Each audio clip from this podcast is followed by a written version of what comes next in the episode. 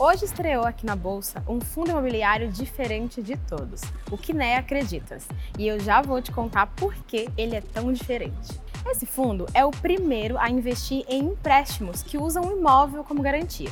Esse tipo de financiamento é chamado de home equity. Para quem pede um empréstimo, colocar um imóvel como garantia costuma deixar os juros mais baratos.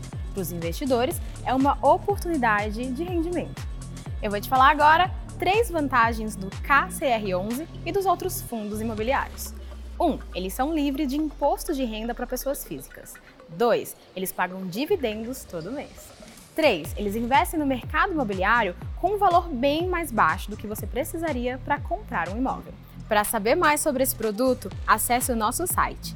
E se você quiser negociar cotas, é só usar o código que eu já falei, KCR11. E o Ibovespa B3 fechou em queda de 0,16% aos 99.522 pontos.